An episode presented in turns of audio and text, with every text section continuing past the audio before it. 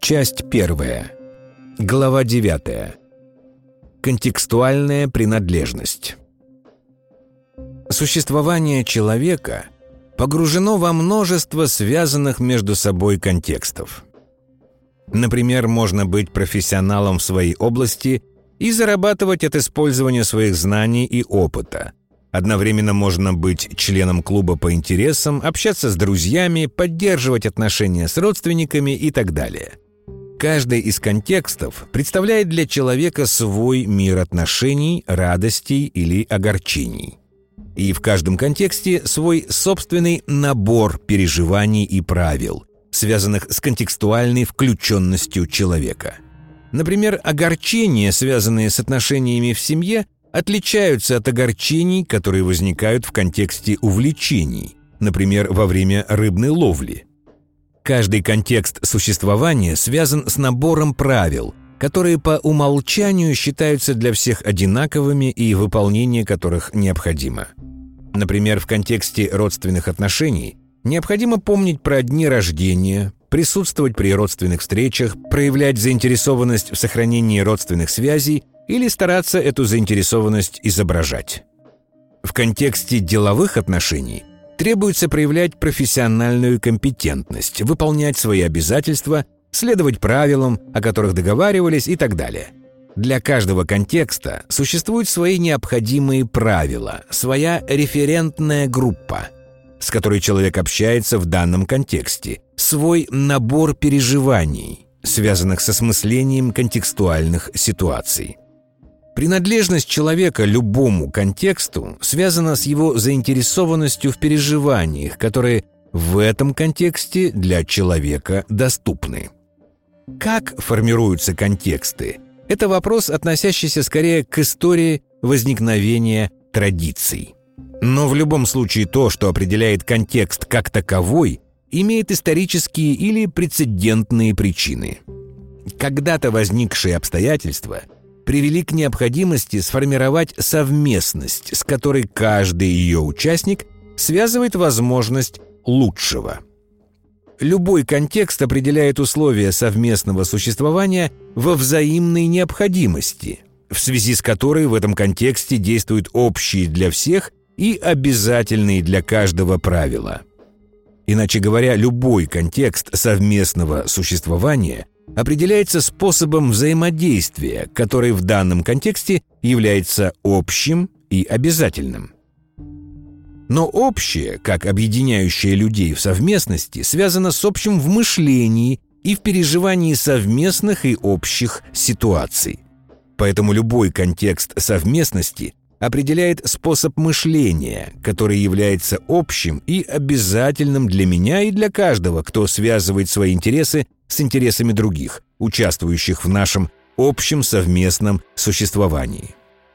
Если вспомнить, что целью любого осознанного усилия является достижение желанного переживания для обретения радости, то способ мышления или парадигму контекста любой совместности можно определить как набор общепринятых переживаний и условий для их достижения – Целью существования любого контекста является создание условий для осуществления воли к радости в совместности с другими.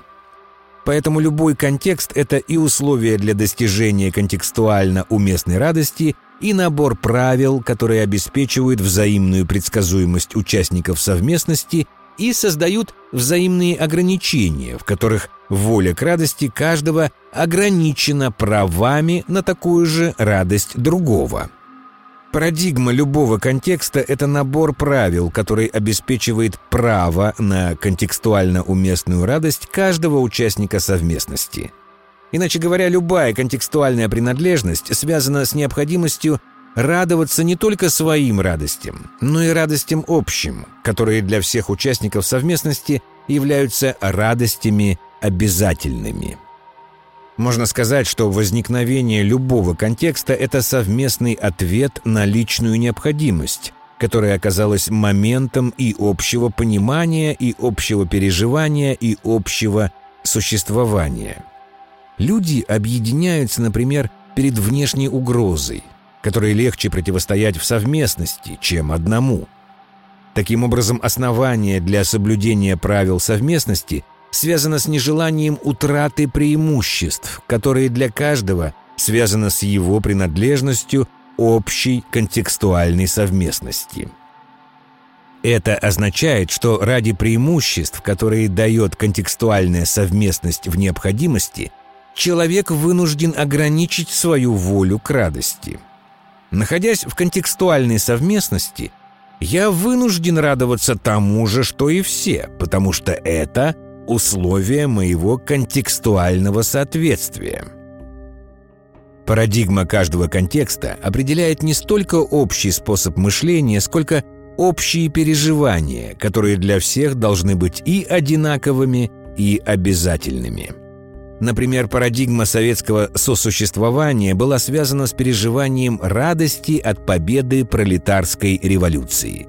И каждый, кто находился в советской совместности, был вынужден определять свое отношение к этой обязательной для всех радости ради своей же собственной безопасности – Возможность продолжения контекстуальной совместности определяется соблюдением правил, выполнение которых является условием для нахождения в контексте. Нарушение правил контекстуальной совместности неизбежно должно быть связано с осуждением отступника и его последующим изгнанием.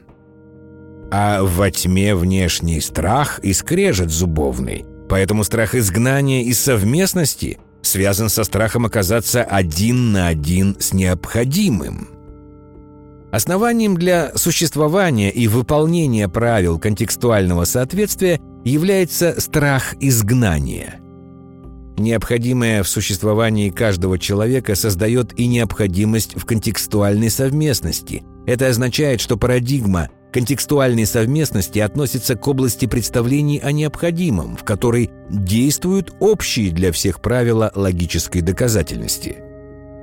Страх осуждения связан с поведением, которое другие участники совместности могут расценить как проявление контекстуального несоответствия. Поведение, которое осуждаемое другими – это поведение, не соответствующее требованиям парадигмы контекста и постыдное с точки зрения обязательных представлений, принятых в этой совместности. Это означает, что в парадигме каждого контекста существует представление о ситуациях, отношение к которым должно быть связано с переживанием чувства стыда и чувства позора – Стыдно не любить нашу прекрасную родину, и то, что вы не испытываете этого чувства любви, это позор и для вас, и для нас, ваших товарищей. Любая совместность требует от каждого одинакового понимания того, зачем в этой совместности быть. Иначе говоря, личная контекстуальная осознанность связана с пониманием того, ради каких смыслов и связанных с ним радостей оно мне нужно – Проще говоря, для какой радости я должен выносить обязательные и необходимые ограничения, связанные с возможностью моей контекстуальной включенности.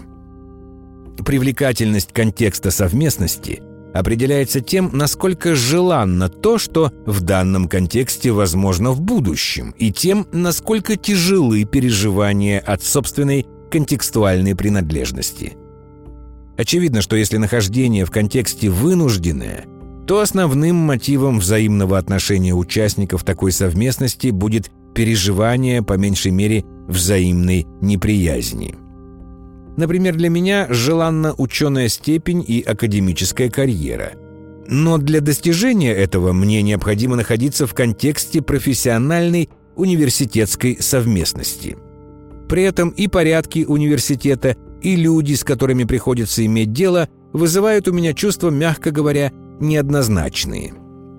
Я буду продолжать свою совместность и соблюдать необходимые правила только в том случае, если предвосхищаемая в будущем радость своей востребованности окажется достаточным основанием, чтобы выносить в настоящем радости высокопрофессиональной совместности и тонкости обращения с собою начальников.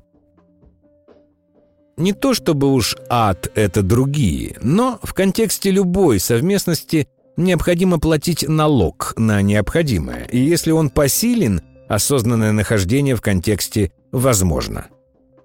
Любая совместность – это набор обязательного и неуникального, к которому каждый и должен относиться как к обязательному, потому что любая совместность связана с отношением к факту взаимной зависимости во взаимной несвободе. Контекстуально заданная парадигма мышления является вынужденно общей для каждого участника совместности. Парадигма определяет правила, при помощи которых можно прогнозировать контекстуально адекватные последствия обязательного влияния друг на друга членов совместности и находить объяснение поступкам и мотивациям других человек. И если человек, например, в советские времена вступал в единственную партию, чтобы делать карьеру, он вынужден был ходить на все собрания и радоваться неизбежной победе грядущего коммунизма.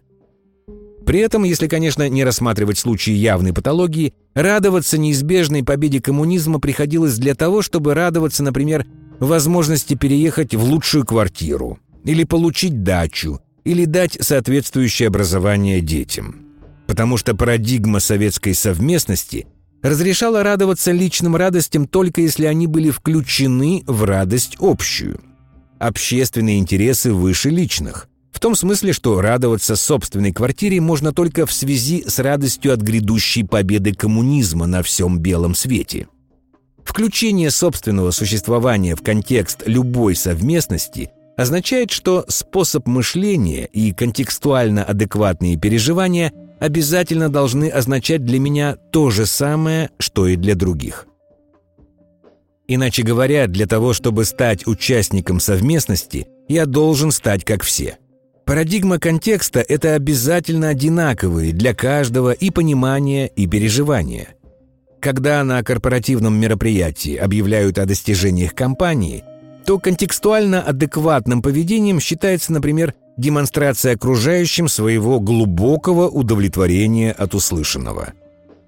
Иными словами, я должен своим видом показывать приличествующие ситуации переживания, проявление которого свидетельствует о моей глубокой и искренней заинтересованности – если при торжественном сообщении о достигнутых результатах человек станет проявлять горячий интерес к тому, во сколько обошлось празднование этих успехов, и делиться соображениями о том, что винишко могло бы быть и получше, если успехи так значительны, то такое поведение, скорее всего, будет признано как контекстуально неадекватным.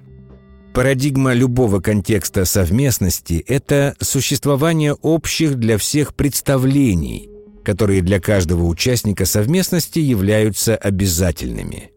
Если общие представления парадигмы совместности не противоречат моим представлениям о себе и моим представлениям о правильном и осмысленном, то такая контекстуальная совместность для меня не будет связана с ограничением моей воли к радости. Нахождение в такой контекстуальной совместности не будет для меня связано ни с потерей полноты моей радости, ни с необходимостью демонстрации переживаний, которых у меня нет. В таком контексте существования я нахожусь в совместности с теми, кто такой же, как я сам.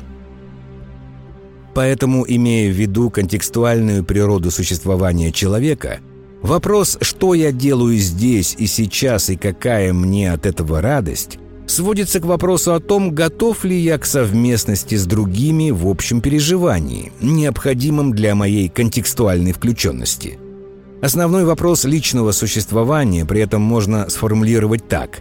Оправдана ли для меня необходимость контекстуальной принадлежности ради осуществления моей воли к радости именно в этом контексте? Если контекст моего осуществления выбран мной осознанно – то для меня оправданы и ограничения, необходимые для существования в этом контексте, и общность с другими как в представлениях, так и в переживаниях.